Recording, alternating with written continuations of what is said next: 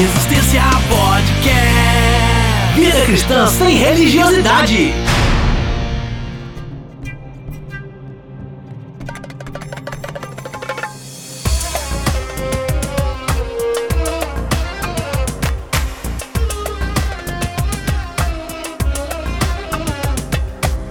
Fala Resistência, programa de número 6 no ar. O tema de hoje é Pregando o Evangelho para Árabes Muçulmanos. E o momento é muito oportuno por tudo que temos visto acontecer no mundo por meio das agências de notícias sobre a intolerância político-religiosa e os ataques de extremistas islâmicos a pessoas ou organizações que não compartilham de seus ideais. E me acompanha hoje aqui mais uma vez Vaguinho Vieira. E aí, pessoal? Tô aqui mais uma vez na graça e na paz. Também conosco aí pela segunda vez, Léo Braga. Fala aí, Léo. Fala aí, pessoal. Muito obrigado pela oportunidade de novo. Estamos aí para poder ajudar e espero que o papo seja maravilhoso. E temos hoje um convidado muito especial. Deus sabe o quanto eu estava ansioso pela oportunidade de poder gravar esse papo. Ele é missionário e vive no Oriente Médio, pregando o Evangelho para árabes muçulmanos. Reverendo Osni, seja muito bem-vindo. Obrigado, graça e paz a todos vocês. Prazer para mim poder estar tá gravando esse bate-papo com vocês aí sobre trabalho nosso aqui no Oriente Médio. Legal, cara. Osni, faz uma, uma mini biografia pra gente aí, para quem não te conhece. Quem é o missionário Osni? Rapaz, vamos lá, né? Bom, eu sou pastor, né? Meu nome é Osni Ferreira, como você, você já anunciou. Eu sou casado com a Cláudia e nós temos dois filhos, o Tiago, que está agora com 10 anos, e a Débora, nossa caçula, com 8 anos. E nós uh, somos missionários no Oriente Médio desde o ano de 2000 e trabalhamos com grupos de uh, plantação de igrejas secretas aqui no Oriente Médio.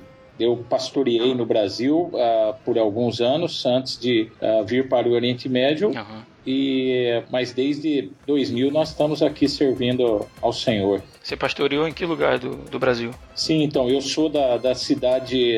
Originalmente eu sou da cidade de Leme, é uma cidade pequena do interior de São Paulo. Mas eu conheci a Cláudia, minha esposa, que é de Limeira, é, também no interior de São Paulo, mas mais próximo da cidade de Campinas. Até antes mesmo de eu me casar, eu já estava pastoreando uma igreja na cidade de Limeira uhum. e nós nos casamos e continuamos ali o, o nosso ministério até a nossa saída do Brasil. A gente conversando há um tempo atrás a respeito do chamado missionário, do ir por todo mundo pregar o evangelho, ou indo por todo mundo pregar o evangelho, e a gente conversava a respeito, assim, pensando a respeito de que o chamado para sair da sua região, ir para um outro lugar, talvez não, não fosse um chamado para todos, mas que indo por todo mundo se pregasse o evangelho, pelo caminho onde nós estivéssemos passando, que o evangelho fluísse de nós para outras pessoas. Como é que foi o seu chamado específico para pregar o evangelho num, num outro país, de língua totalmente diferente? Se você também pensa que esse chamado é assim, foi específico para você, ou é para todos, ou deveria ser para todos, como é que você pensa essa questão? Eu uh, nasci num lar evangélico. O ano que eu nasci foi o ano que a, a minha mãe se converteu. Eu cresci assim num ambiente uh, bem cristão, onde a minha mãe uh, lia a Bíblia conosco e, e, e a gente estava sempre na igreja e, e essa foi a, a, minha, o meu crescimento. Na minha adolescência eu me desviei, eu não, não quis mais saber de, de Deus e por cinco anos eu vivi assim uh, longe de Deus, tentando uh, achar assim uma razão para minha vida nas coisas do mundo. E quando eu estava com 19 anos, uh, Deus me chamou de volta para Ele. Eu tive uma, uma conversão, um novo nascimento uma experiência assim bem forte, bem pessoal com Deus e dali Deus colocou assim no meu coração um, um desejo muito grande de, de evangelizar, de levar essa mensagem que transformou a minha vida. E nesse período, a minha igreja também, na época, estava passando por um processo de mudança, de, de avivamento, e, e muitas pessoas estavam se convertendo. Uhum e eu fui convidado pra, para uma conferência missionária na cidade de Atibaia, no interior de São Paulo. E naquela época foi a primeira vez que eu ouvi a palavra missionário, missionária ou conferência missionária ah, na minha vida. Eu nunca, a minha igreja nunca tinha comentado nada sobre isso. Apesar de eles estarem fazendo evangelismo, nunca foi falado dessa necessidade de missões. Eu fui então uh, para aquela conferência em Atibaia e na época estava o pastor Edson Queiroz, que é um pastor batista, mas muito conhecido no Brasil. Ele já até publicou alguns livros sobre missões e ali ele desafiou as pessoas uh, que gostariam de uhum. uh, servir. Nós éramos um grupo de jovens, mais de mil jovens ali, e o desafio que o pastor Edson Queiroz deixou para a gente ali era não de orar por missões, não de contribuir para missões, mas para ir para os campos não alcançados. E a ênfase naquele, naquela conferência foi bem os campos não alcançados, os campos mais difíceis.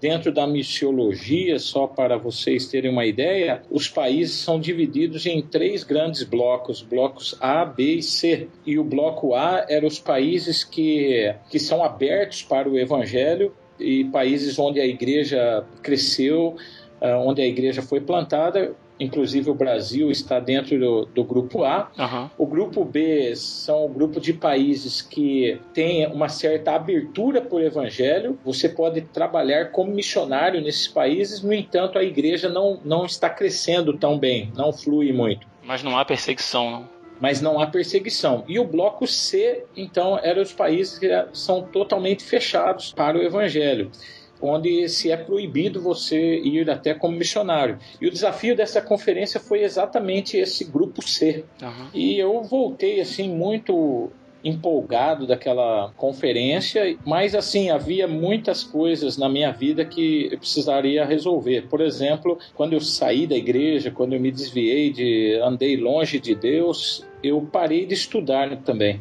Então, com 19 anos, eu tinha, quando eu me converti, eu tinha feito duas vezes a quinta série e estava fazendo pela quarta vez a sexta série. Eu, eu sempre digo que eu tenho PhD em sexta série.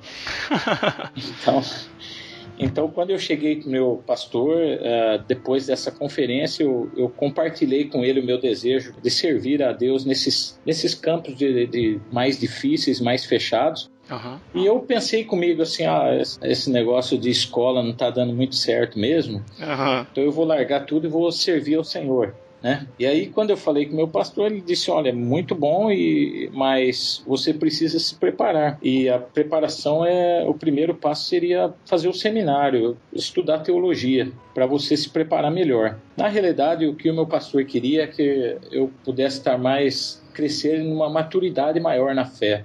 Então, o seminário seria um período onde eu uh, iria esperar mais e amadurecer essa ideia também de, de um campo fechado.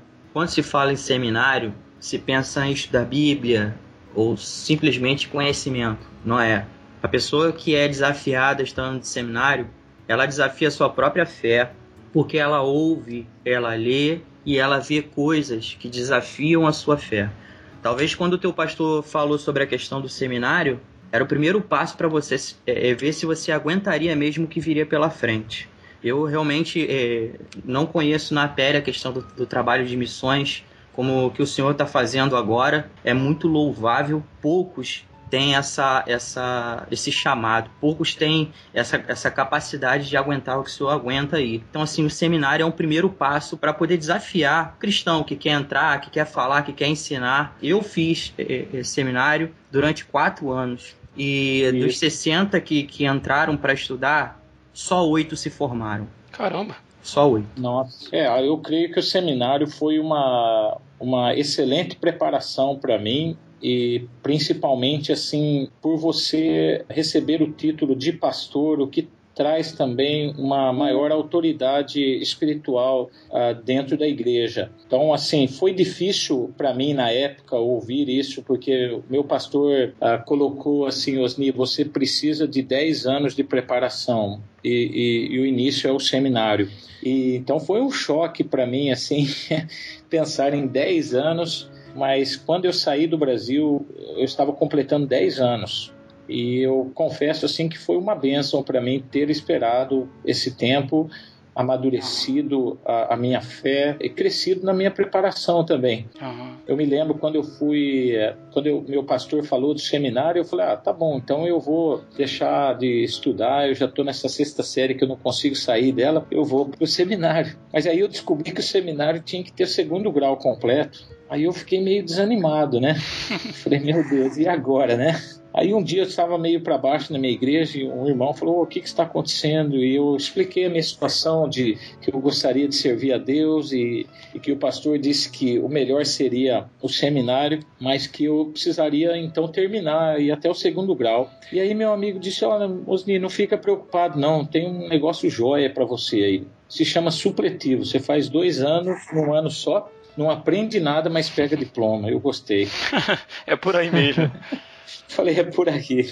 Então eu fiz, eu fiz mesmo um supletivo e eu me formei no, no segundo grau. E depois eu descobri ainda mais um empecilho aí, que seria assim: no seminário você teria vestibular para entrar, então eu tinha que fazer uma prova e passar nessa prova para poder entrar no seminário. E quando eu fui para o seminário para fazer essa prova, era uma no sábado, das 8 ao meio-dia, e quando certo. eu cheguei lá umas sete e meia da manhã, naquele sábado, um outro rapaz aproximou de mim e começou a conversar comigo e tal, e ele disse assim, então, Osni, eu acabei a faculdade de, teolo de Direito, e agora eu sinto, assim, que Deus está me chamando para pastorado, né, e eu vim aqui fazer o, o vestibular. E aí ele olhou para mim e falou assim, e você? Aí eu falei assim, olha, eu acho que é melhor a gente ir para a prova, porque já está na hora, né? Vamos render assunto, não, né? Eu não queria. Fiquei um pouco constrangido, né? Ele tinha acabado a faculdade de Direito e eu tinha acabado meu supletivo. E aí, quando nós fizemos a, uhum. a prova lá, depois da prova, teve um almoço no seminário e eu estava sentado ali orando, eu me servi, sentei, orei. E aí, esse rapaz, né, que já era um advogado formado, ele chegou, sentou do meu lado, colocou o prato dele na mesa, ele olhou para mim e disse assim: Osni, eu não passei. Acho que foi muito difícil. Aí imagina o que, que veio na minha cabeça, né? Se o cara formado Sim, em direito não passou, né? Não há esperança para esse pobre mortal aqui, né? E aí eu cheguei em casa um pouco desanimado, me ajoelhei e falei, Deus, será que tem alguma missão que aceita o missionário com duas quintas, é, quatro sextas, mais supletivo? E aí, passados uns dez dias, a minha mãe disse assim, você não vai ligar no seminário para ver se você passou? Eu falei, não mãe, é, é, é perder tempo, não precisa ligar não, eu não passei. Aí minha mãe disse: Eu vou ligar. Eu estava no quarto um pouco para baixo e minha mãe abriu a porta correndo e disse: Meu filho, você passou. Bacana, cara. Eu falei: Mãe, foi engano, liga de novo.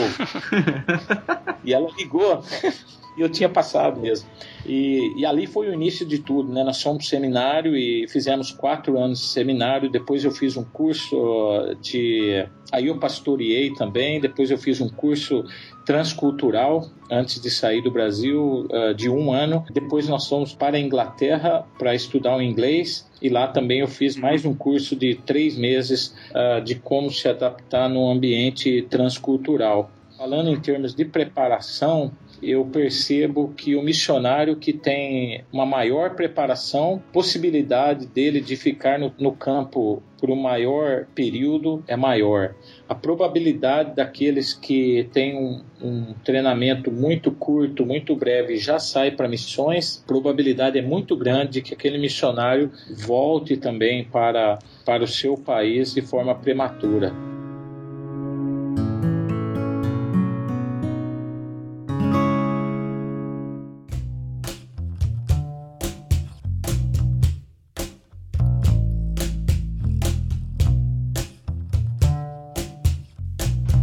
Muito jovem falando sobre missão, uhum. né? Isso me incomoda como, como teólogo, me incomoda como cristão. E muitos Sim. acham que missão é ir até a esquina, entregar panfletinhos e dizer Jesus te ama. Eu gostaria que, que o senhor falasse para nós aqui, da boca de um missionário, de um pastor, que realmente é missão.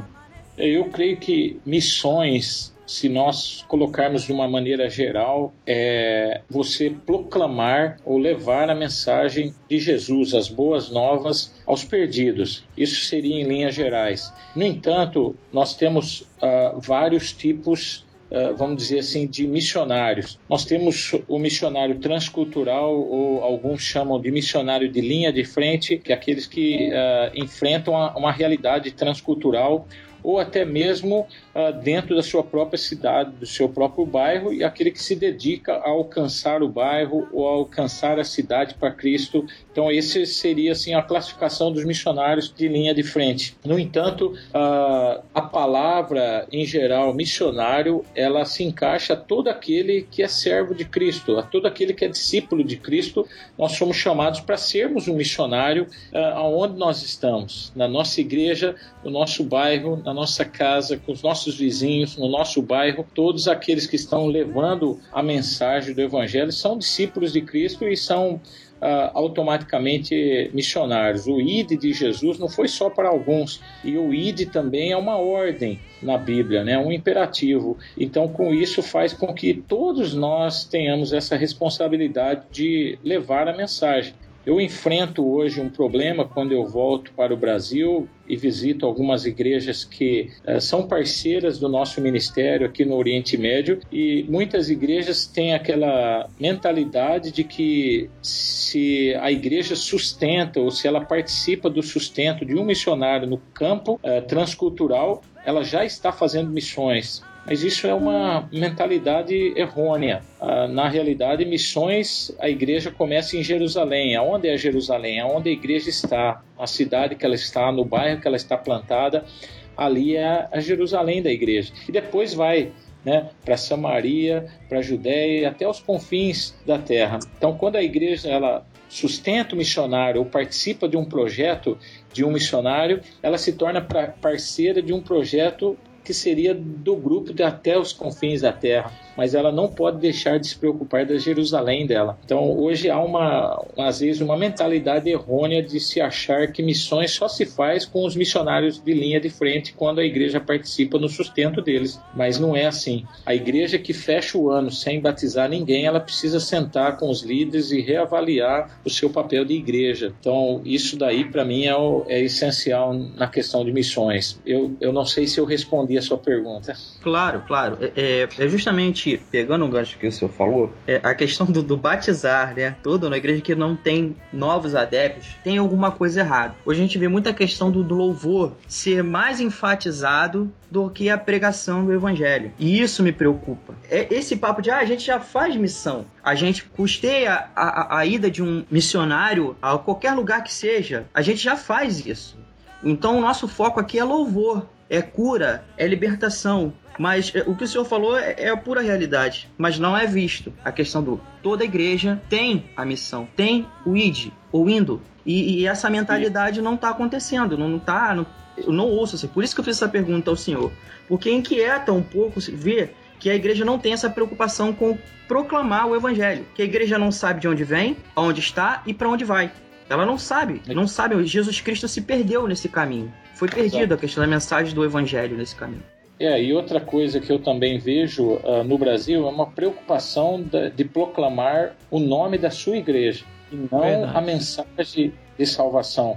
Para mim, se uma pessoa é salva, mas não está na minha igreja, eu estou feliz. Ela não precisa estar no meu grupo. O importante é que a pessoa conheça Jesus e seja salva.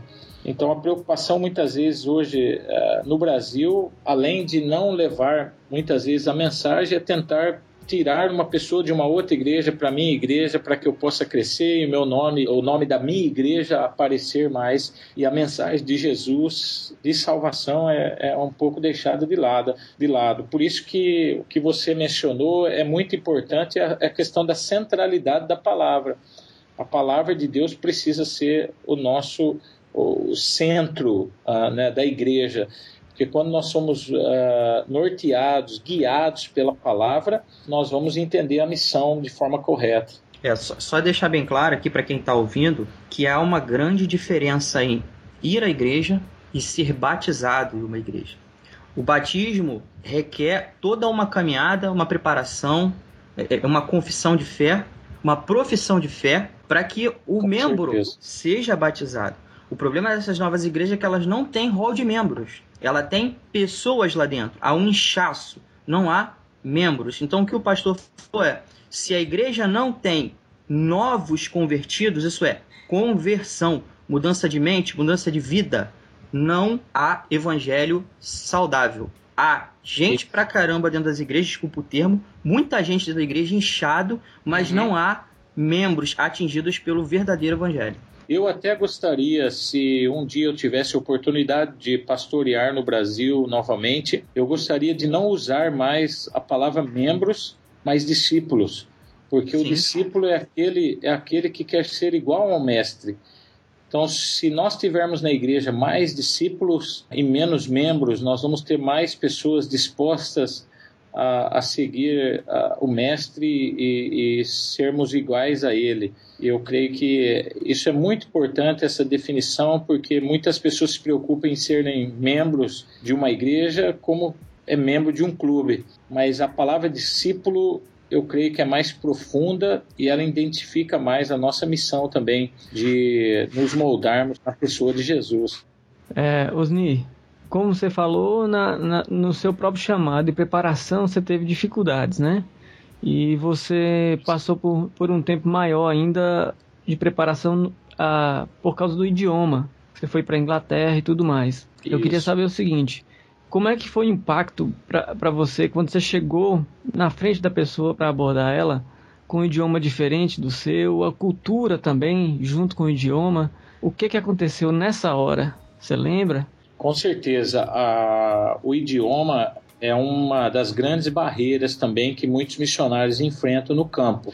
Ah, no ano de 2001, eu encontrei um, um, outro missionário amigo meu e ele estava fazendo uma pesquisa de quais eram os motivos que levavam o missionário a voltar para o seu campo prematuramente. E nessa pesquisa dele eu fiquei assim um pouco uh, chocado com o resultado porque muitas vezes a nossa mentalidade é que os missionários voltam ah, para os seus países por questões financeiras. A porcentagem de missionários que voltou, que voltaram por causa da, da questão financeira foi muito pequena em comparação com o número de missionários que voltaram por, pela dificuldade com o idioma. Então parece que ele chegou no número de 92% dos missionários voltaram para seus países por problemas com idioma também.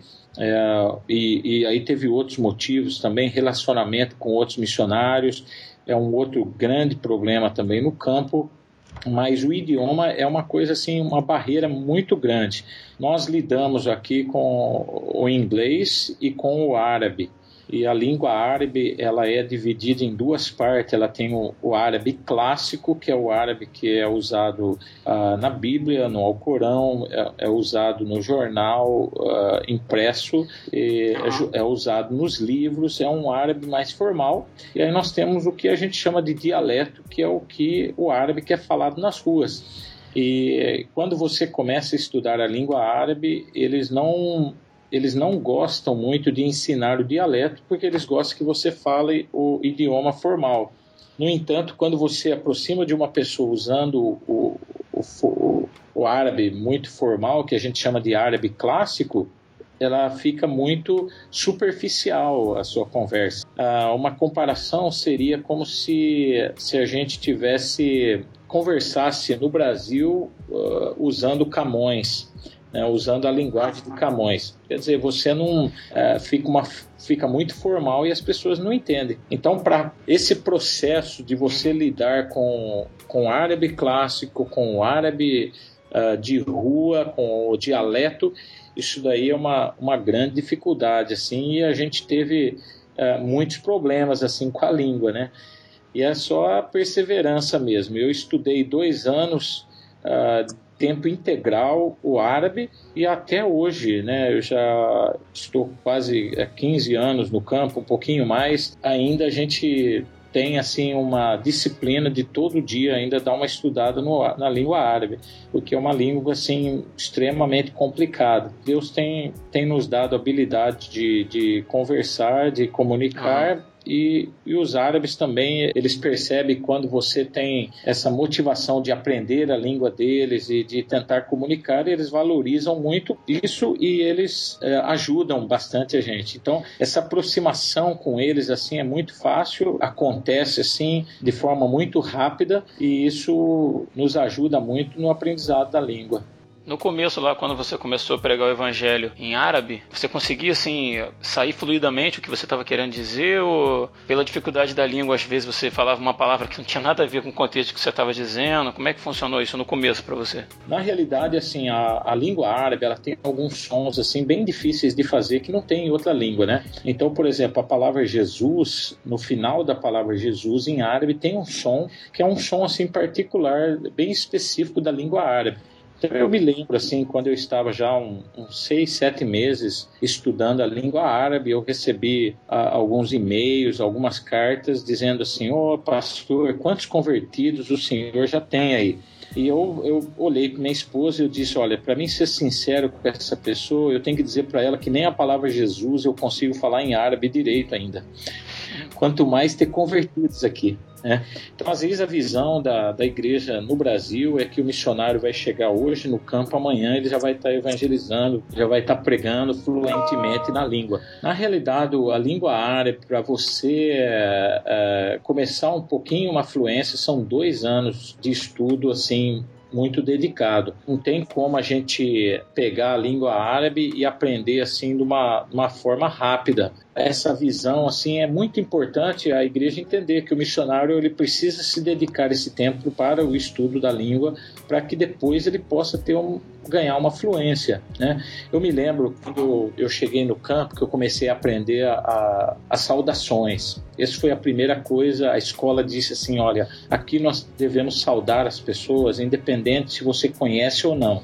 No entanto, tem vários tipos de saudação de saudações em árabe. Por exemplo, se uma pessoa está na rua parada, é um tipo de saudação. Mas se ela estiver em movimento, é outro tipo de saudação. Se ela estiver trabalhando, é um tipo de saudação. Se ela estiver só parada, é outro tipo de saudação. Se ela estiver tomando água, por exemplo, tem um tipo de saudação. Mas se ela se for café, é outro tipo de saudação. Nossa. Então, é por isso que eu perguntei sobre a cultura e, e, e, o idioma, que eu imaginei que lá teria esse problema, né? Você chegar num país assim que você não conhece muito da língua e também da cultura, então por isso que eu acho importantíssimo o que o Léo falou e que o Osni também falaram sobre a preparação, né? Só uma, uma, uma dúvida, Osni, é, nessa questão do idioma, no caso, o livro deles lá e da Bíblia, existe alguma proximidade do Velho Testamento? Ou como é que é essa questão aí? É, na realidade, o, o, o, livro dos muçulmanos é o Alcorão, e o Alcorão, assim, ele foi compilado com passagens bíblicas. Ah, Maomé, que foi o fundador do islamismo, ele tinha um conhecimento profundo do cristianismo e ele convivia com cristãos judeus na região de Meca, de Medina, na Arábia Saudita. E isso fez com que ele assim adquirisse um conhecimento muito grande uh, do cristianismo. Então, o Alcorão ele é, ele é uma compilação de várias histórias bíblicas com algumas distorções. Então, por exemplo, a, história de José do Egito, né, no livro de Gênesis, na Bíblia, ela é narrada na, também no Alcorão, e é bem próximo do que a Bíblia diz. No entanto, no final da, da vida de José, uh, tem um, um, fato que nós não temos na Bíblia que diz no Alcorão que o pai de José uh, ficou cego e, e, José foi lá e colocou lama nos olhos dele e curou ele uh, da sua cegueira e ele voltou a ver. No entanto, isso foi planejado por Maomé, porque na Bíblia Jesus é o único uh, que uh, fez, mil, fez milagres de, de dar vista ao cego. Nós não ah. vemos nenhuma pessoa cega no Antigo Testamento que recebeu visão. E isso daí foi assim uma coisa bem específica uh, do tempo de Jesus, da, da pessoa de Jesus. Então, Maomé, como ele tinha o propósito de tirar um pouco essa divindade de Jesus e essa coisa bem específica do milagre de Jesus, uhum. ele então coloca José fazendo esse mesmo milagre. Então, assim, com algumas adições, o Alcorão assim tem uma grande porcentagem da Bíblia também, com bastante distorções. O Corão ele, ele é uma mistura de judaísmo, cristianismo, né? Pega uma compilação desse, desses dois. São as religiões que, que, que são monoteístas, né? Ela, ela bebe muito cristianismo e do judaísmo. Minha cadeira é latim na UFRJ, mas eu curso hebraico. Fiz uma matéria que é árabe instrumental durante seis meses. É muito complicado, é muito difícil. E vou dizer para você, eu não aprendi nada. Não consegui aprender nada. A não ser que a língua tem um, um lado inicial, medial e final. E é difícil pra caramba Verdade. de escrever. Só que ela, o, o modo dela falar também, o falado, não sei se eu, se, eu, se eu estou enganado, é muito parecido com o hebraico. Até a letra Exato. inicial é Aleph e Aleph também para o árabe. É, as letras são, são, são muito parecidas.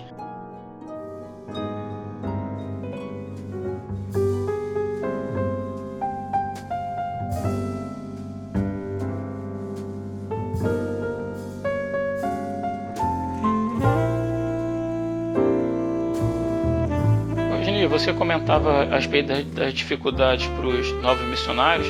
Você citou dificuldade de relacionamento e a questão do idioma.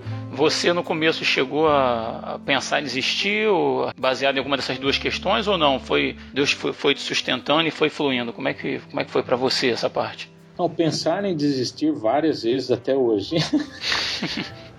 o campo missionário, assim, nós enfrentamos muitas dificuldades e, e, e, o interessante de tudo isso é que quando eu conheci a minha esposa, ela não tinha um chamado missionário, mas ela disse, olha, eu estou disposta a estar do seu lado, a, a, servindo também no campo a, como um apoio para você. Não que eu tenha um chamado específico que eu nunca tive, mas eu estou disposta a servir do seu lado.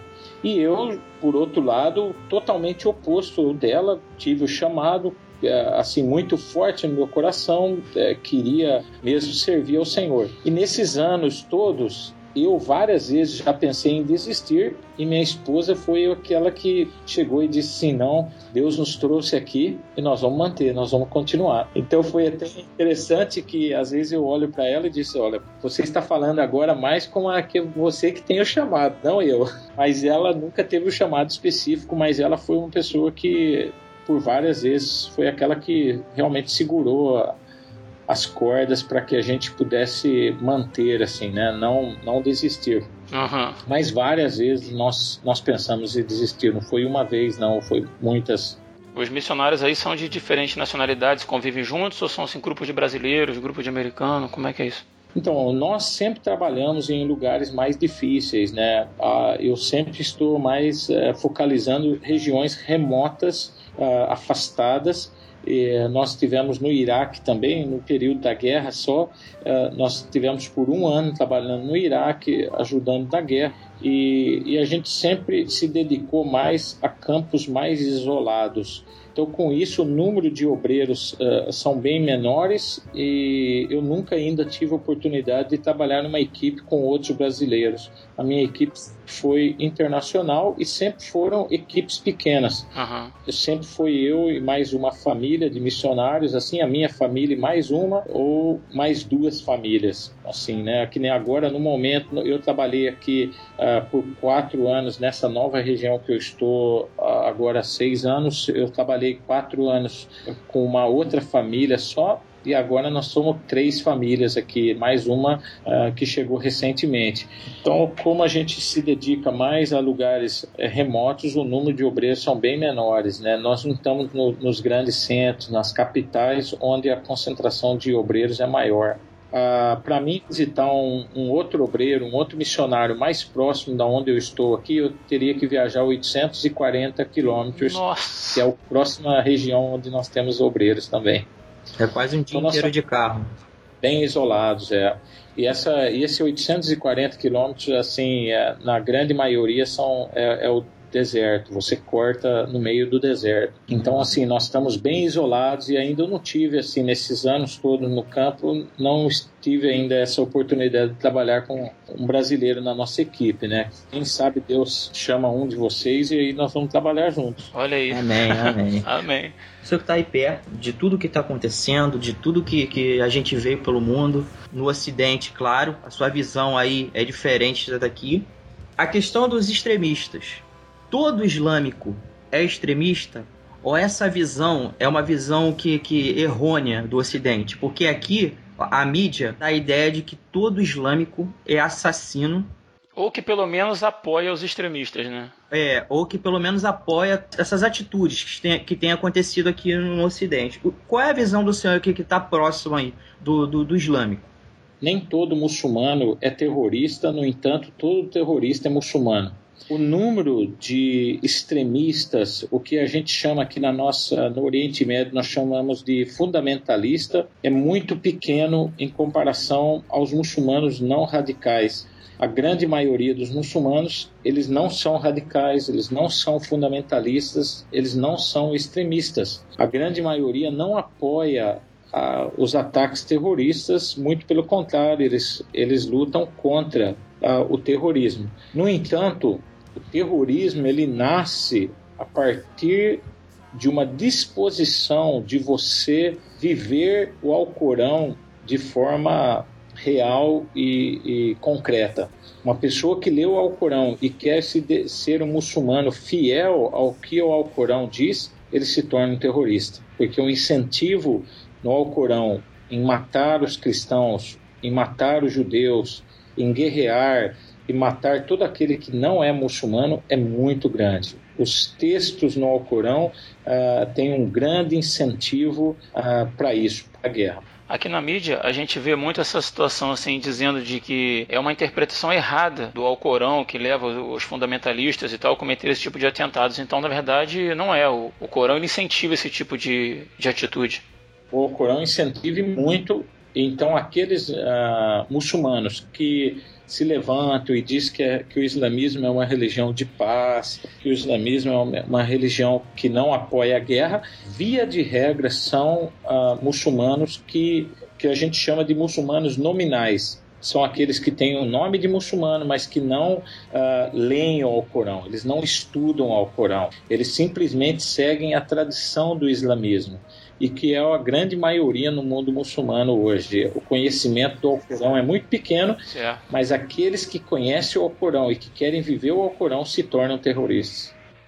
E a visão que tem, que tem sido propagada aqui no Ocidente, pastor, é preocupante e incentiva muito mais a guerra, né, a guerra a, a, aos muçulmanos do que em si os próprios muçulmanos. As pessoas uhum. estão tomando ódio dos muçulmanos aqui o Rodrigo e eu tivemos até né, um bate-papo na internet sobre uhum. isso, sobre a questão da, da, visão, eh, do que realmente é falado aqui e da realmente da visão do, da, das pessoas. Como elas se sentem sobre a questão do, do, do, assédio sobre os muçulmanos, uma questão de ódio, deboche. Há uma, uma grande, um grande incentivo, não sei o porquê, não imagino o porquê, né, até porque eu sou muito pequeno para enxergar coisas desse tipo. Mas o que eu vejo aqui é que há um, uma tempestade no copo d'água sobre a questão do muçulmano. Aconteceu um caso agora, na, umas duas semanas atrás, foi noticiado, se eu não me engano, no, no site G1, de uma professora que se converteu ao islamismo e tal e começou a usar aquele tipo de vestimenta própria que as mulheres usam aqui no Brasil, né? Ela é brasileira. Certo. E saiu na rua com a. Qual o nome da roupa? Não, não, seria uma burca? Algum... É burca, burca né? Burca, e é. ela saiu na rua vestindo a burca dela e foi xingada na rua e teve gente que chegou a tacar pedra na, na mulher, assim, sabe? Exatamente por causa disso que o Léo tá falando, né? É. Esse, essa, esse bombardeamento da mídia a respeito de que todo muçulmano é terrorista, né? Não, e na realidade, assim, o, os muçulmanos, eles são muito hospitaleiros, eles são pessoas, assim, muito amáveis. Quando nós chegamos na casa de qualquer muçulmano aqui, seja o horário que for, a, família já começa a fazer uma refeição para você. E é uma refeição, assim, generosa porque eles têm essa, é, essa hospitalidade como um dom deles.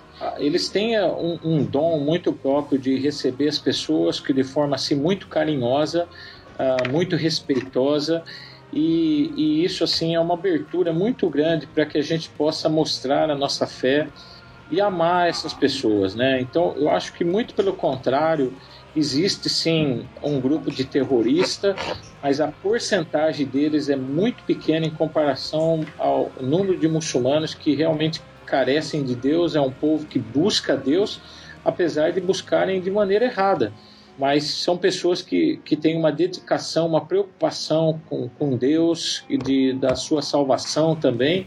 E o que eles precisam realmente é, é de amor e de, de uma preocupação uh, por eles e de levar a mensagem verdadeira para eles, né? E quando eles conhecem a palavra, a gente vê assim uma mudança muito grande e, e assim uma transformação total no coração dessa, dessas pessoas. E é isso que nos motiva a continuar aqui no campo, né?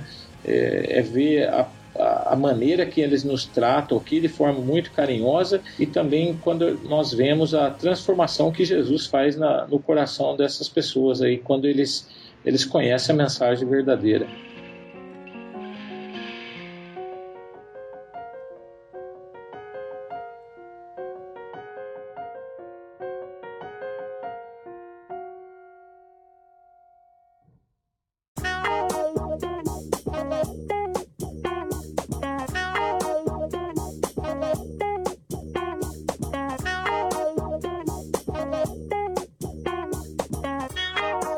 Conheci em setembro do ano passado o Maisel Rocha.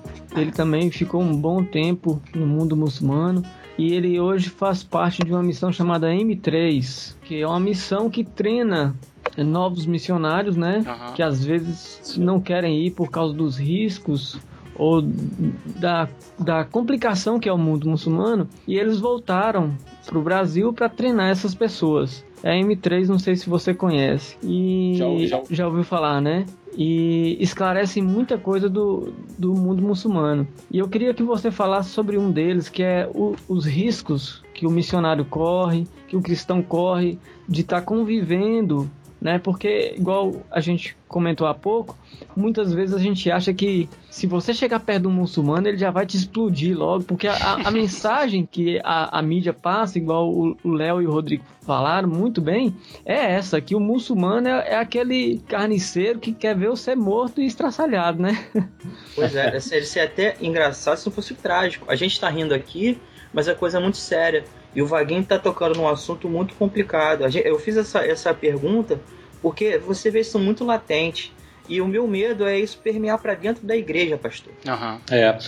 Na realidade, quando nós vamos para qualquer lugar do, do Brasil, na cidade de São Paulo ou na cidade do Rio de Janeiro, nós vamos ter áreas dentro da cidade que são mais perigosas do que outras áreas. Nós vamos ter regiões na cidade do Rio de Janeiro, de São Paulo ou de qualquer outra cidade grande no Brasil, onde você vai mais precavido você já tem um, um certo uh, receio de passar naquelas, naqueles lugares. O Oriente Médio é a mesma coisa. Por exemplo, nós temos aqui terrorista, temos, uh, nós temos regiões de terrorismo. Nós temos regiões onde há muita tensão. Então, por exemplo, eu vivo aqui no Oriente Médio, mas eu não vivo uh, o tempo todo, 24 horas no dia, correndo risco. Isso não acontece. Nós temos regiões aqui do Oriente Médio onde uh, há uma base do, do, de um grupo terrorista, por exemplo, aonde eu, eu moro aqui, uh, um exemplo seria eu estou numa 80 quilômetros de uma base uh, do Al-Qaeda, de um grupo terrorista. Então, quando, quando eu viajo para dentro dessa região, eu estou numa região de risco e 24 horas lá eu estou correndo risco. No entanto, eu não, eu não vivo dentro dessa região. Nós fazemos um trabalho lá e nós voltamos. Passa uma semana, duas semanas, nós voltamos lá, fazemos um trabalho de três, quatro dias e nós retornamos.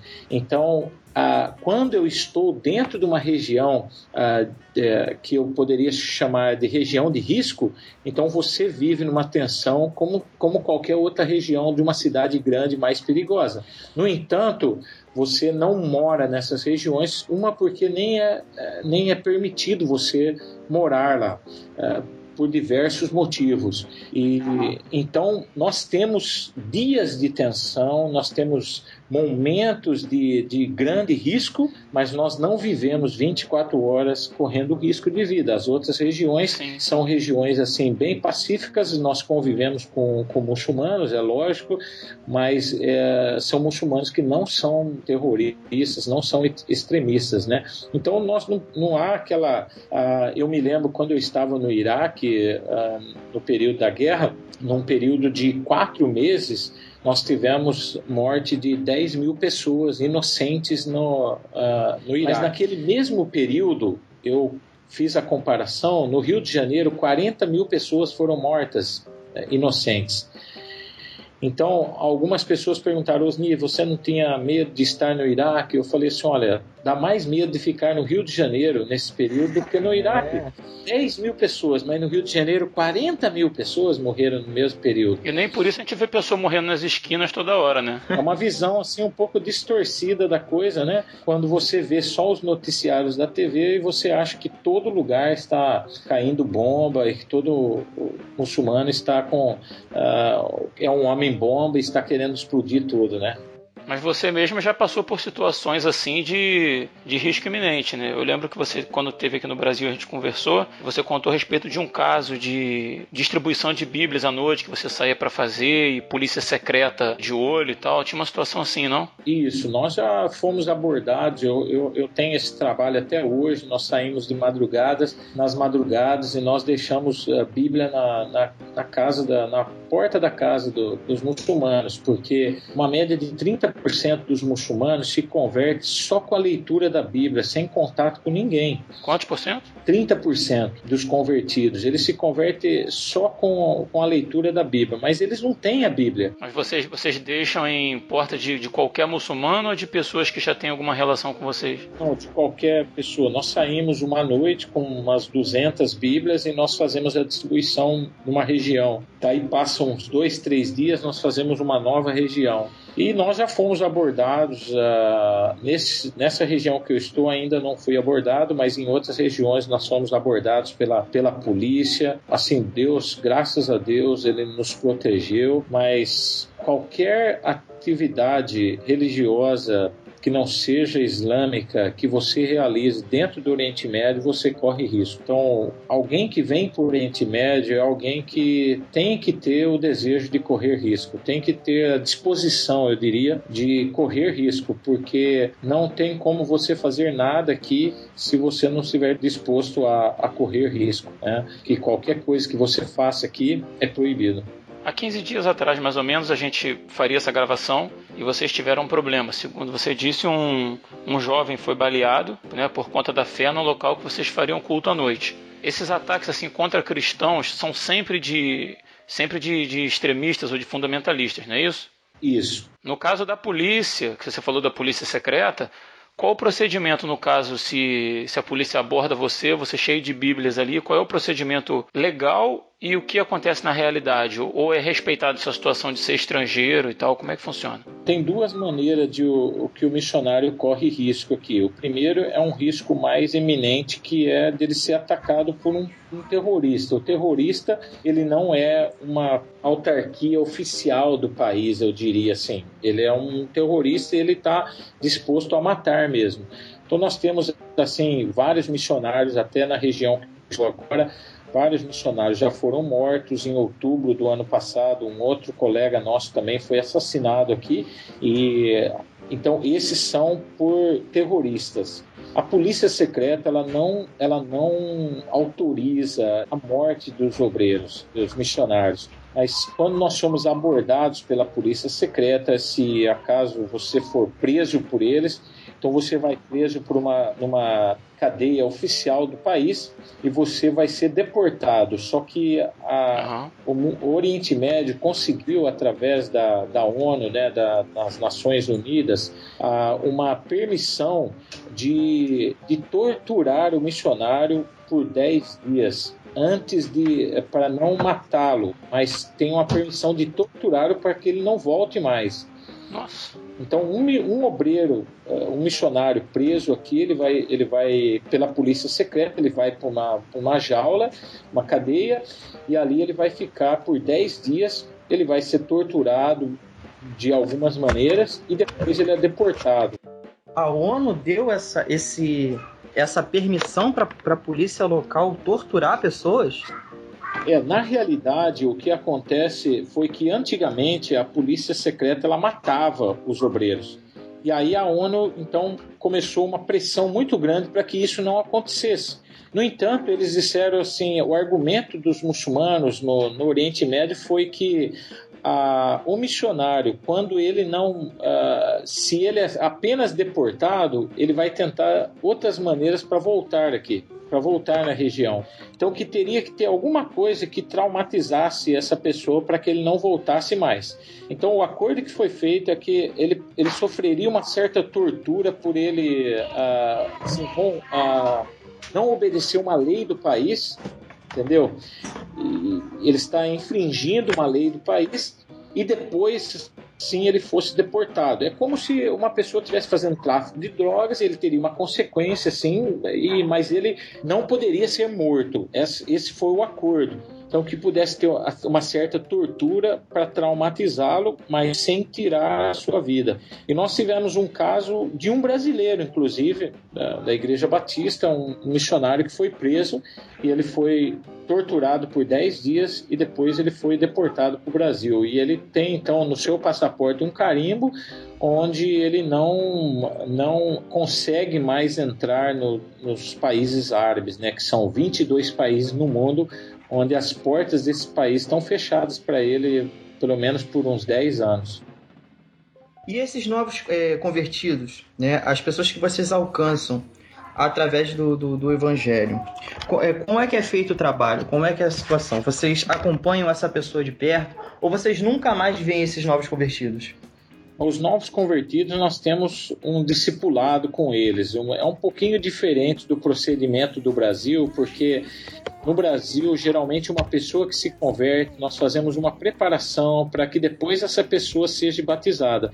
No entanto, no Oriente Médio, a visão dos árabes é que quando você toma a decisão por Cristo, ela só é a decisão só é concretizada no batismo. Então, o primeiro passo nosso é batizar a pessoa. Nós batizamos o novo convertido e aí nós entramos no processo de discipulado. Esse discipulado pode ser semanal ou algumas vezes é quinzenal, algumas vezes é mensal, com encontros mensais, depende da situação da pessoa e do nível de perseguição que ele está sofrendo. Então é feito todo um trabalho de preparação, inclusive no discipulado, uma das primeiras coisas que a gente trata é a questão da perseguição que ele vai sofrer ou que já está sofrendo. Então, esse é o nosso primeiro passo que nós tratamos com o novo convertido. Mas antes de tudo, uma pessoa toma uma decisão, é, é, o primeiro passo nosso aqui é batizá-la e depois entrar no processo discipulado. E como é a relação de um recém-convertido com a família dele ou de vocês com a família dele? É, vocês têm que se reunir em um local é, escondido para poder discipular ele? Como é que funciona isso? Isso, geralmente nós tentamos é, é encontrar essa pessoa num lugar afastado, num lugar remoto, às vezes uh, no meio do deserto, às vezes de madrugada, à noite, por causa da, uh, da temperatura muito quente no deserto durante o dia. Então, uh, nós tentamos fazer o discipulado de várias maneiras. Muitas vezes os encontros não acontecem, mas nós orientamos os novos convertidos a não falarem para a família logo no início uh, sobre a nova fé deles, mas tentar mostrar através das atitudes uh, deles uma transformação uhum. e deixar a família um pouco assim curiosa em saber o que aconteceu com essa pessoa e como ela tem agido de maneira diferente, né? Quando um muçulmano se converte aqui, ele pode chegar na casa dele, se ele for o líder da família, ele pode chegar na casa dele e dizer: Olha, a partir de hoje todo mundo é, é cristão aqui. Então, Por imposição, né? É.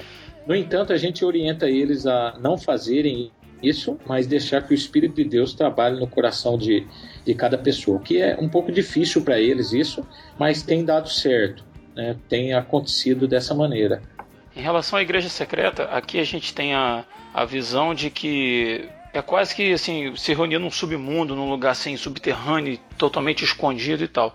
Mas você diz que em algumas regiões há mais perseguição e outras a perseguição é menor, é, é mais livre um pouco, não sei se eu posso chamar de livre.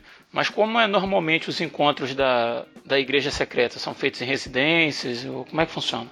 É, alguns, alguns eventos, como a, a, um discipulado, nós fazemos na, na em algumas residências.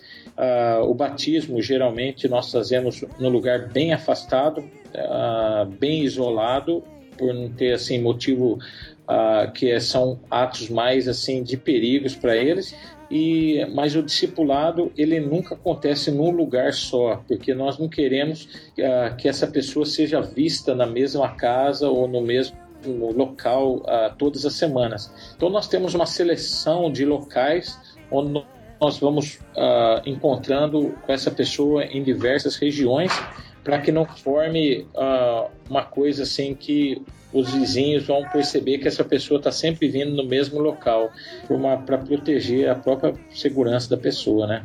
Quando nós temos encontros assim um pouco maior, com grupos um pouco maior, lá, uh, tipo assim, uh, ah, 12 a 15 cristãos convertidos, né, pessoas que vêm do islamismo, geralmente essas reuniões ela acontecem uh, numa frequência menor no entanto, é todo um processo uh, mais complicado para que elas aconteçam. Só para vocês terem uma ideia, uma reunião que vai acontecer às 8 da noite, duas pessoas vai chegar ao meio-dia, duas horas da tarde, mais duas pessoas chegam, uhum. depois três horas da tarde, mais dois chegam, e assim vai até ter o grupo às 8 horas da noite. E aquele que chegou primeiro vai ser os dois primeiros a irem embora, e assim vai sucessivamente. Então, uh, vai quase toda noite até o último ir embora, tudo por motivo de segurança. Chega a ser assim constrangedor para a gente aqui no Brasil, né? Ver a, o esforço que essas pessoas fazem, a disciplina que eles têm para se reunir, para se congregar em torno do, do, nome de Cristo. E às vezes a gente aqui não dá a menor importância para essas coisas, né? Não tem preocupação com horário. Às vezes o culto já começou, tem pessoas chegando sem a menor preocupação e fazendo barulho e atrapalhando. E é, é bonito, né, ver essa, esse empenho dessa, desses recém-convertidos, mas ao mesmo tempo assim eu me sinto envergonhado, me sinto constrangido. Sim, tem um novo convertido aqui que ele ainda não não tem Bíblia na sua casa por motivo de segurança, ele ainda não, não, não quer ter uma Bíblia dentro da sua casa. Então, quando ele vai para o trabalho, todos os dias ele, ele caminha 4 quilômetros para passar na casa de um dos nossos obreiros aqui, para que ele possa fazer a devocional dele, a leitura da Bíblia, antes de ir para o trabalho. Então, ele anda 4 quilômetros por dia só para ter oportunidade de ler a Bíblia, para depois ir para o trabalho. Então, comparando com a, a, a nossa os nossos cristãos no Brasil, onde nós já temos a Bíblia aí na estante, né? E às vezes ela fica fechada a semana inteira. Então isso é uma, uma coisa assim que é, mexe bastante com a, com a gente também, o nosso compromisso com Deus, né? Há muita dificuldade para se conseguir uma Bíblia traduzida para árabes? Não há muita dificuldade, a dificuldade maior é, é como essa Bíblia chega aqui, né, nesses lugares mais remotos, que é o nosso caso. Então, por exemplo, Uh, nós temos várias gráficas hoje oficiais no Oriente Médio, uh, em vários países, onde eles imprimem Bíblias 24 horas. Uh, eu também tenho aqui no nosso escritório, nós temos uma tipo uma mini gráfica nada profissional, é bem amador assim, mas onde nós produzimos todo o material de discipulado, uh, uhum. de material que nós precisamos aqui, nós produzimos aqui mesmo, para evitar esse transporte. Mas Bíblias nós temos que ir buscar, e aí é um, assim, é o grande risco também. Às vezes a gente passa várias fronteiras com caixas de Bíblias escondidas no carro, o nosso carro uh, é fiscalizado, tudo, e então não, não tem dificuldade de conseguir as Bíblias, mas a dificuldade é de que essas Bíblias cheguem até onde nós estamos. Nessas fiscalizações, você deve, deve estar falando de fronteiras, né? Ou não? Isso. A maioria é nas fronteiras. E nunca, nunca aconteceu de, de achar essas Bíblias no carro? Já, assim, já houve casos de, de, de eles até abrirem a caixa, olharem e verem que é, que é Bíblias, mas uh, no final deixarem a gente passar. Assim, foi um milagre, uhum. né? Só foi um milagre. É, cara, glória a Deus. Mas já tivemos também obreiros que foram presos na, na, nas fronteiras e, e, foram deportados, né? E a fiscalização está tá, tá cada vez pior, assim, né? A última vez que eu uh, passei a fronteira com Bíblias, eu coloquei as caixas, aí eu, de, eu deitei banco, os bancos do, de trás do carro, eu coloquei as caixas, eu coloquei vários edredons, edredons assim, né? E coloquei meus filhos deitados dormindo em cima das caixas. Então, Caramba. quando nós estávamos passando as fronteiras, eles não quiseram mexer com as crianças, as crianças estavam meio que sonolentas assim, e, e foi a nossa salvação. Nós passamos por causa das crianças. Deus vai na frente, né, cara? Abrindo caminho, né? É, a gente sempre, assim, passa, a gente sabe do risco, né? E, mas se não fizer isso, nós não vamos conseguir chegar com a palavra aqui, né? Na semana passada nós recebemos, uh, na semana passada não, essa semana nós recebemos alguns amigos da Suíça e eles resolveram trazer na mala também. Então eles passaram toda a alfândega do aeroporto com, com Bíblias na mala e conseguiram passar. E chegaram com Bíblias uhum. aqui para nós. Então, assim, a gente tenta usar todos os meios daquelas pessoas que estão dispostas também a, a correr o risco e, e trazer. E, e, nós temos obreiros que a gente chama obreiros de fronteira, que são obreiros que ficam dia, o dia todo tentando atravessar a fronteira com livros, né? Então eles atravessam com poucos livros para não chamar atenção, mas eles atravessam a fronteira várias vezes no dia caminhando. Então quando tem um grande número de um volume maior uh, que eles passarem a fronteira, eles entram em contato com a gente e a gente vai até a fronteira, próximo da fronteira, mas já dentro do país, e a gente então uh, pega essas caixas, esses, esse material, né? Então tem várias, várias maneiras aí, né, de, de dessas Bíblias chegarem até o campo aqui. E hoje tem também a tecnologia, né? A internet, ah, nós temos Bíblias que são aplicativos de celular, nós usamos aqui, nós usamos o Bíblia em áudio, Bíblia em MP3. Então tudo isso daí tem facilitado muito ah, o acesso à palavra principalmente para aqueles que estão aqui, né? E nós temos uma Bíblia em MP3 que a pessoa ouve a, Bíblia no fone de ouvido mas se alguém chegar e puxar da mão dela, ela tem um botão que ela aperta e aí ele, ela muda só para música, não toca mais a Bíblia. Uhum. Só fica música. Então, se a casa ele está ouvindo na casa dele e o pai chega e vai aproximando e fala: O que, que você está ouvindo? Ele, na hora de entregar para o pai, ele só aperta aquele botão e automaticamente ele muda só para música e não, não mais a leitura da Bíblia. Então, são tudo que são feitas para proteger esse, esses convertidos aqui. Quer falar, Wagner? Osni, você falou da, da mini gráfica que você tem aí, né, para imprimir. É, falou também de você, sua família, dos missionários que estão aí com vocês, o, grupo de vocês. E a gente queria saber como que o pessoal pode contribuir, o pessoal é, no sustento, né? O pessoal da, do, do, Facebook que acessar o, o, nosso podcast.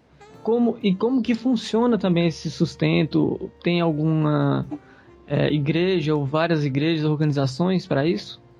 É, nós uh, recebemos, o, o, nós somos sustentados assim integralmente pela Igreja Brasileira, o que é, assim, é, eu fico muito feliz uh, de ser sustentado 100% pela Igreja Brasileira porque isso mostra um pouquinho como a nossa visão a missionária no Brasil tem crescido.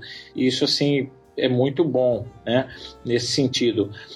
Mas a, as ofertas, nós temos parcerias com igrejas e irmãos que nos sustentam, que têm um compromisso assim financeiro uh, conosco mensalmente, eh, não só financeiro, mas compromisso de oração também, de acompanhar o nosso nosso trabalho aqui, e tem aqueles uh, irmãos que gostam de contribuir com uma oferta especial uh, uma vez no ano, uma vez a cada seis meses. Nós temos irmãos assim.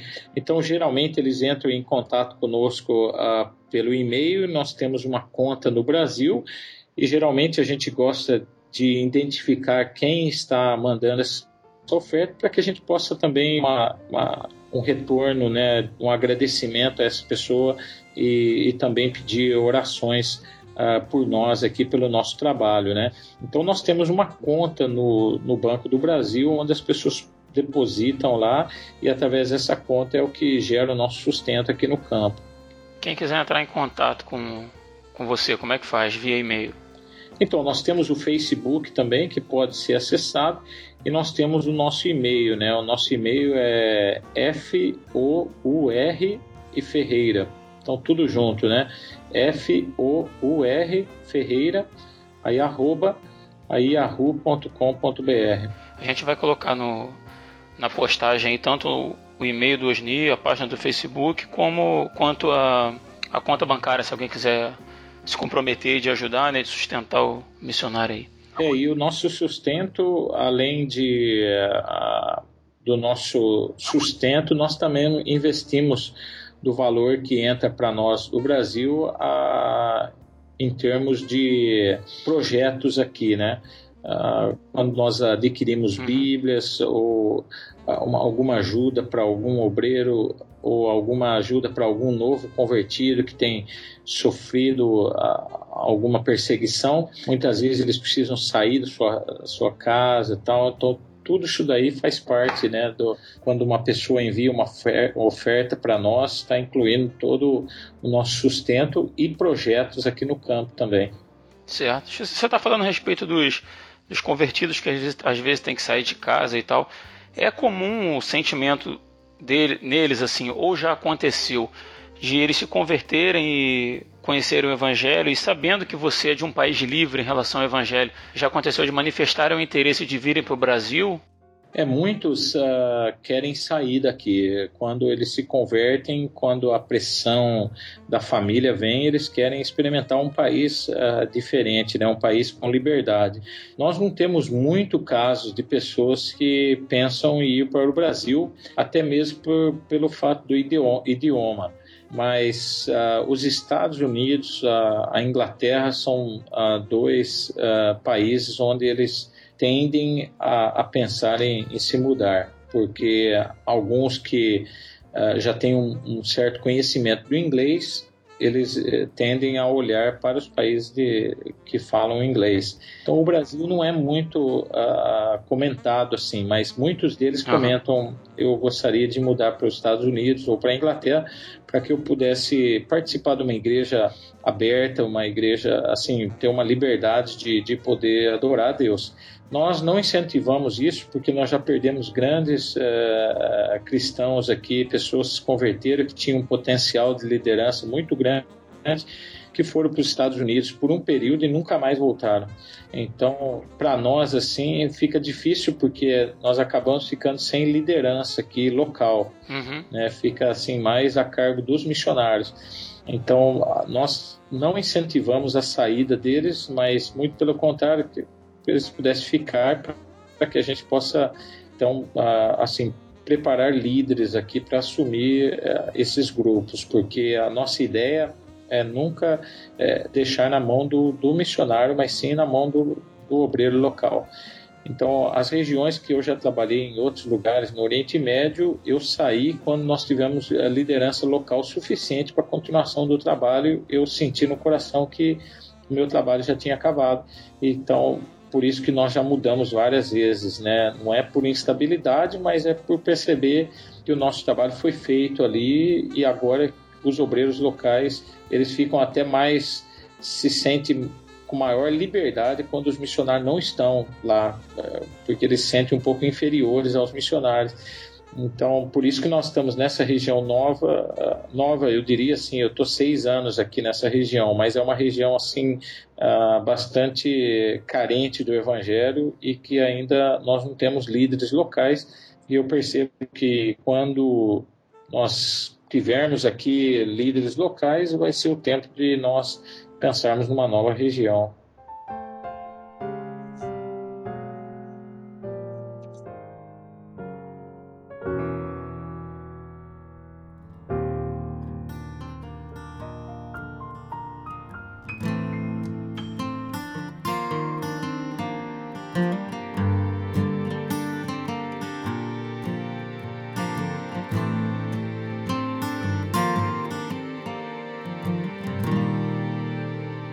Que seus filhos se comportam sobre a questão da, dessa mudança contínua, né? Elas questionam o Senhor sobre isso, ou elas já estão acostumadas pela questão de já bastante tempo, né? É, é com o Senhor no, no, no campo. como elas se comportam? Elas estranham ou elas já levam numa boa? Questão de adaptação de escola, elas se adaptam bem a, a, ao local, à escola nova? Como é essa questão do senhor no, no dia a dia? Nós tivemos algumas mudanças com os nossos filhos quando ainda eles eram ainda bem pequenos, né? Então nós não tínhamos muito essa questão da educação deles. E quando nós mudamos nessa última região onde nós estamos atualmente, foi que meus filhos entraram então uh, já numa educação mais formal aqui. E uh, no Oriente Médio, na grande maioria, uh, filhos de estrangeiros são proibidos nas escolas árabes. Eles não podem eh, frequentar as escolas locais aqui, as escolas árabes que era o meu desejo, é que meus filhos pudessem estudar numa escola árabe. E aí o que sobra para a gente aqui uhum. são as escolas internacionais, o que são assim bem uh, caras, né, no, seu, no preço e também assim uh, muitas vezes bem fora da realidade uh, local. Na onde eu estou aqui é uma, uma cidade bem pequena e nós só temos uma opção de escola internacional no entanto, é uma escola assim que tenta se ajustar bem à realidade local aqui. Inclusive, a, meus filhos estudam árabe nessa escola. Então isso foi assim, está sendo assim muito positivo, mas é uma escola bem pequena. Quando meus filhos ingressaram, eles, a escola tinha apenas 24 alunos e hoje eles têm ah, cresceu um pouco. Hoje eles têm 95 alunos, mas ainda assim é bem pequeno uh, comparado com muitas escolas. Os meus filhos uhum eles cresceram, a maior parte uh, da vida deles está dentro do Oriente Médio, então o que eles conhecem uh, do Brasil é o país assim de, que vai para as férias, né? Quando tem férias escolares, é, então vai para o Brasil. Mas a vida deles é muito mais uh, dentro da realidade do Oriente Médio. Inclusive na última visita nossa para o Brasil, quando nós chegamos lá, meus filhos falaram, pai, quando que é que nós vamos voltar para casa? Uhum. Tem essa referência de casa, né? O Oriente Médio, né? então, a, a, minha esposa até chorou um pouquinho, disse assim, olha, eles não consideram o Brasil tal, né, como a casa, mas é a realidade que eles estão crescendo, né? Meus filhos assim se ajustaram muito bem aqui, eles têm assim vários amigos. O meu filho tem uh, participa assim de um grupo aqui que, que joga futebol também então ele joga duas vezes por semana uh, com os amigos árabes aqui eles têm formaram um time assim meio semi profissional e uhum. inclusive eles ganharam um, um, campeonato aqui na hoje é sábado foi ontem que eles tiveram a final uh, e, e, eles foram campeões, né? Então ele estava todo orgulhoso com a medalha de ouro no, no pescoço aqui. Então, então assim, eles se adaptaram muito bem, eles fizeram muitos amigos aqui, eles consideram assim a casa deles é aqui, né? É, é o Oriente Médio. Uh, com a relação ao nosso ministério, as minhas viagens frequentes, as minhas viagens, principalmente nos vilarejos no meio do deserto, que é o que eu mais uh, faço hoje, né, é, é, ir pregar nos vilarejos no deserto.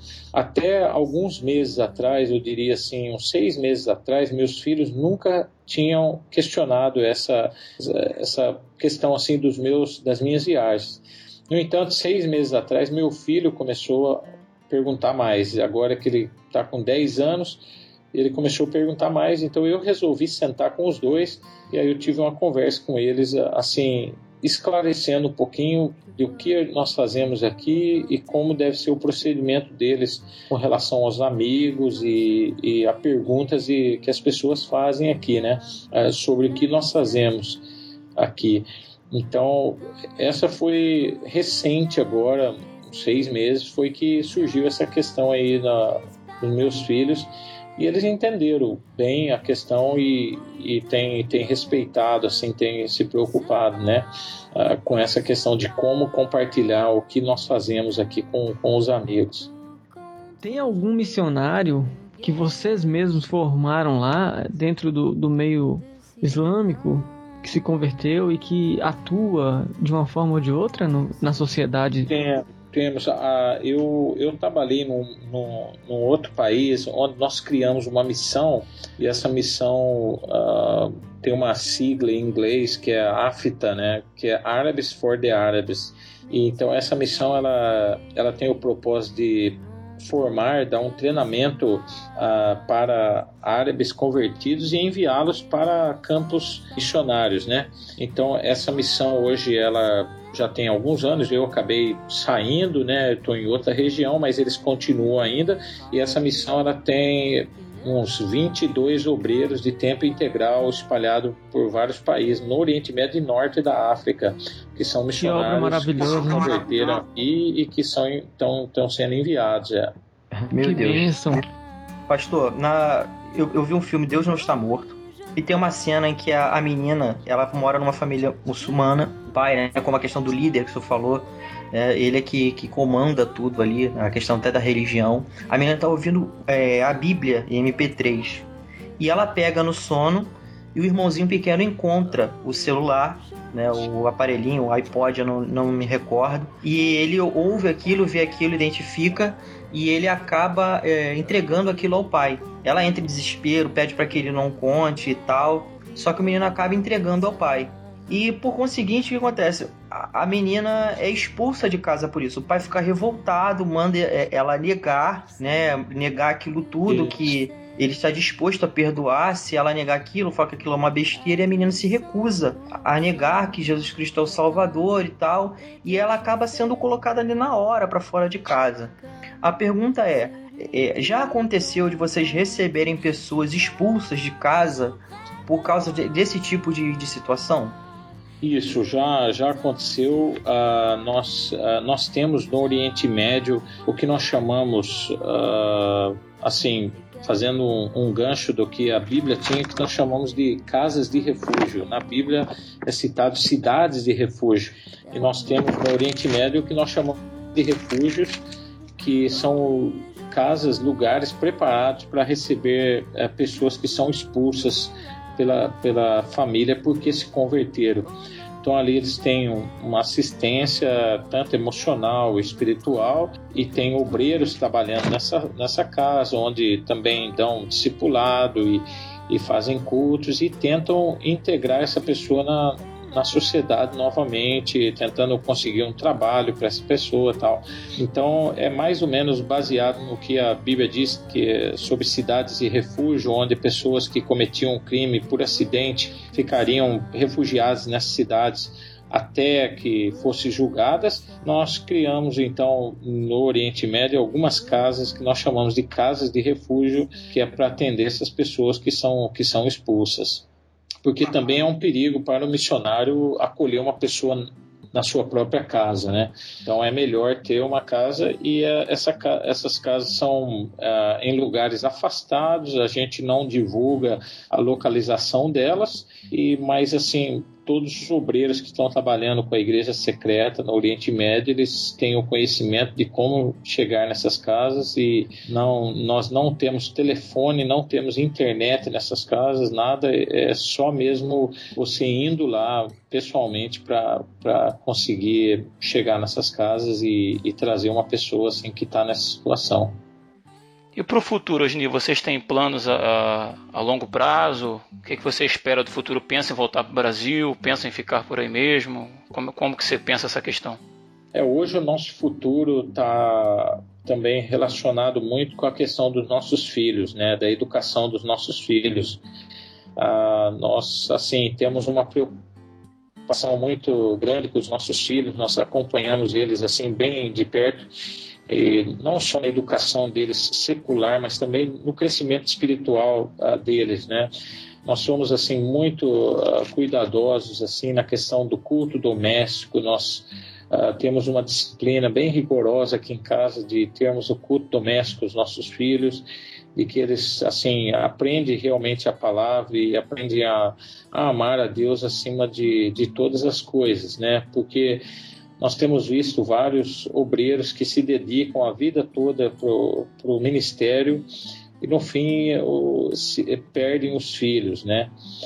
E a questão, a escola que os nossos filhos estudam aqui, eles não, não têm muito, muitos anos ainda para os meus filhos estudarem aqui, porque é uma escola pequena, mas a escola está abrindo assim uma nova grade, um novo ano a cada, a cada ano, né? Eles estão abrindo uma nova classe. Então hoje o nosso futuro nessa região assim está muito ligado também com a questão da, da educação dos nossos filhos, se nós vamos ter uh, escola para eles, né? Mas no nosso coração diante do, de Deus nós temos colocado assim um desejo de ainda dedicar muitos anos aqui uh, para essa região e nós estamos orando para que Deus dê oportunidades para que a gente possa ter educação para os nossos filhos para que a gente possa realmente continuar aqui uh, mais anos. Né? Não temos ainda planos de ir para o Brasil em termos de, de mudança, né? mas apenas para visitar. Inclusive, esse ano eu pretendo ir para o Brasil. Eu estarei no Brasil agora em, em abril, sozinho, e depois nós eu volto para cá e nós vamos em julho e agosto também eu estarei no Brasil com a família. Então mas é, é sempre por um período curto mas ainda não estamos pensando de, de voltar para o Brasil ainda não. Nós queremos ver uma igreja forte aqui. Amém. Amém cara. Amém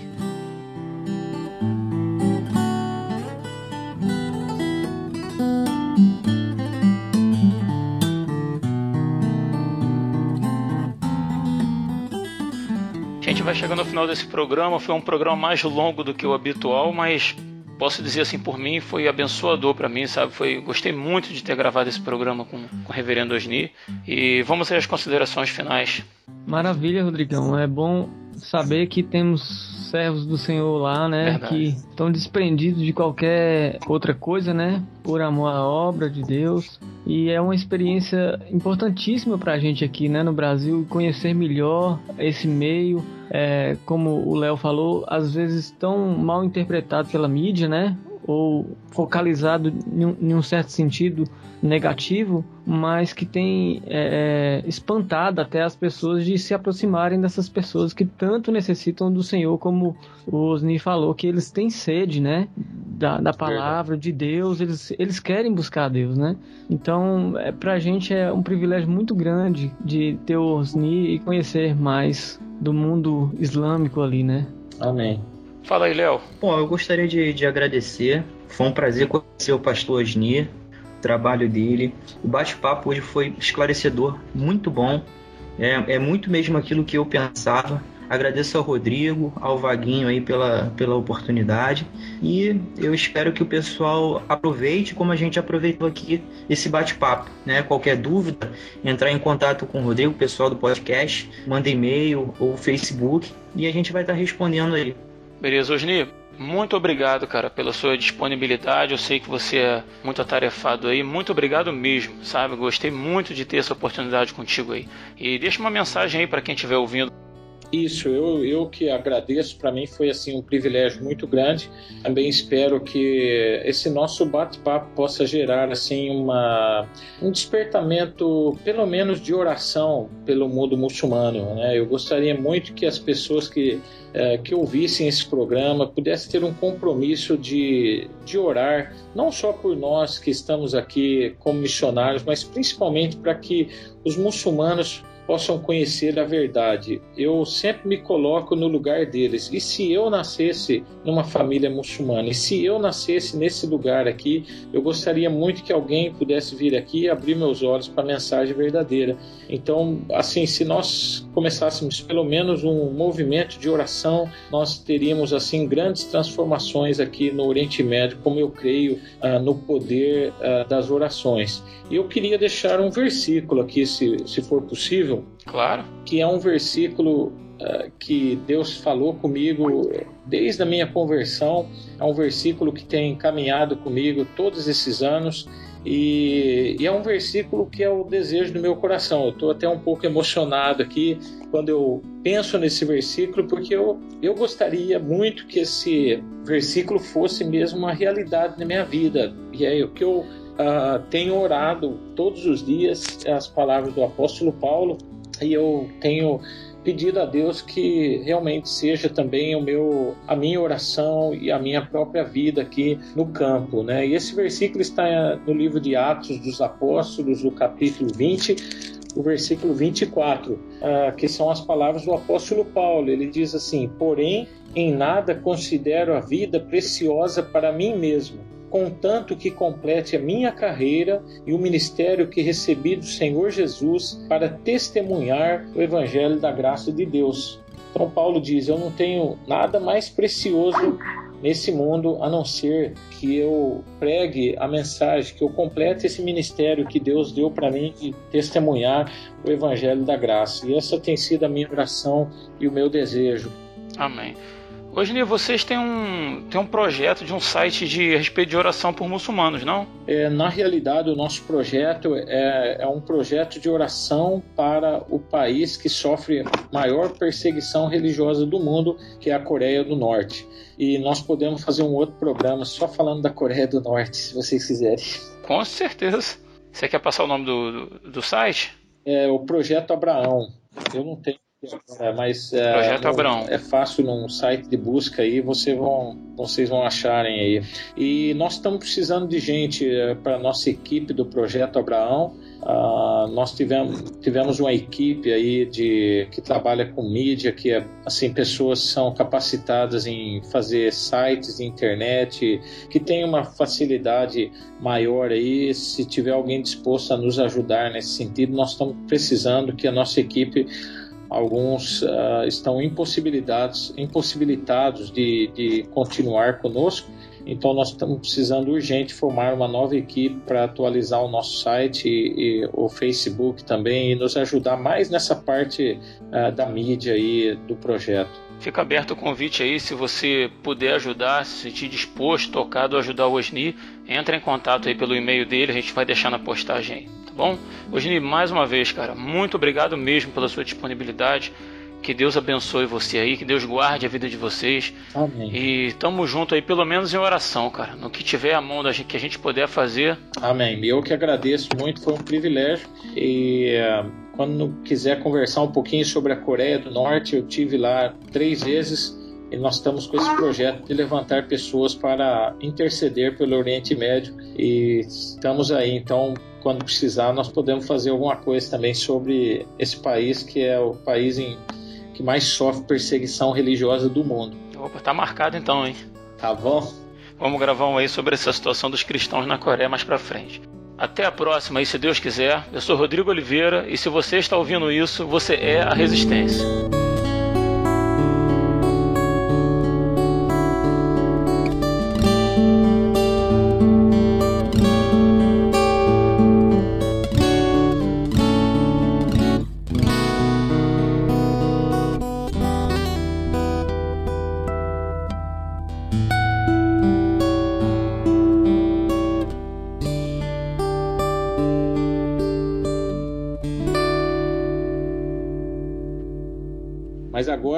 Vocês perguntaram bastante para mim. Eu tenho uma pergunta uhum. para vocês aqui para a gente finalizar. Tá beleza. Tá bom? Os três aí, pro Léo, pro Rodrigo e pro Vaguinho. Quando que vocês vêm aqui nos visitar? Olha, rapaz. Ah, rapaz, boa pergunta, hein? Caravana Resistência. Resistência Podcast no Oriente Médio. Olha, isso. Vamos fazer um Dá para ir de carro. Dá pra ir de carro, que a gasolina é barata. Não, eu sou, eu sou, eu sou meio maluco, eu vou mesmo. Ó, oh, rapaz, quem sabe um dia aí, né, Rodrigo? É verdade. Fazer um no deserto aqui, hein? É, ô. Não sei se vai oh. ter internet, né? O, o, o, duro que tem. Você vai aqui na, nas tendas dos beduínos aqui, eles estão estão com internet lá. Caramba! Olha só. Tecnologia tá em todo lugar, rapaz. É mesmo, cara. que legal. bacana, bacana. É uma forma de, de expandir isso aí, né, cara? É, então. Já pensou um beduíno aí ouvindo Resistência Podcast? Quem sabe, né?